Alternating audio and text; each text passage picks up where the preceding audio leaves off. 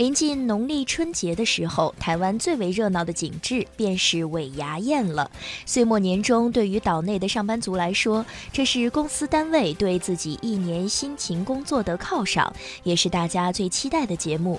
而随着两岸文化的融合交流，近年来，小苹果、学猫叫等大陆网红歌曲在尾牙宴上颇受欢迎。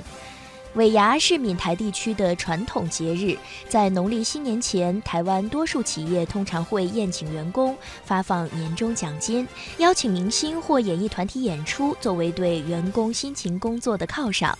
在传统习俗中，牙是一种民间祭拜土地公的仪式。在过去，生意人每逢农历初二及十六，都要准备一些祭拜的菜肴，如牲畜、水果、纸钱等。尤其必不可少的是一只由雄鸡拔毛煮熟的白斩鸡，象征着生意兴隆、财运亨通。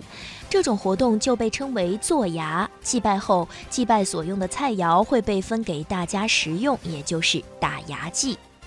随着时代的发展，许多台湾企业尾牙宴的形式也变得多种多样，成为企业的一种宣传手段。有些企业更是不惜花重金请来明星助阵，发放大额的奖金奖品，有的甚至大摆数十上百桌，场面堪比豪华婚礼。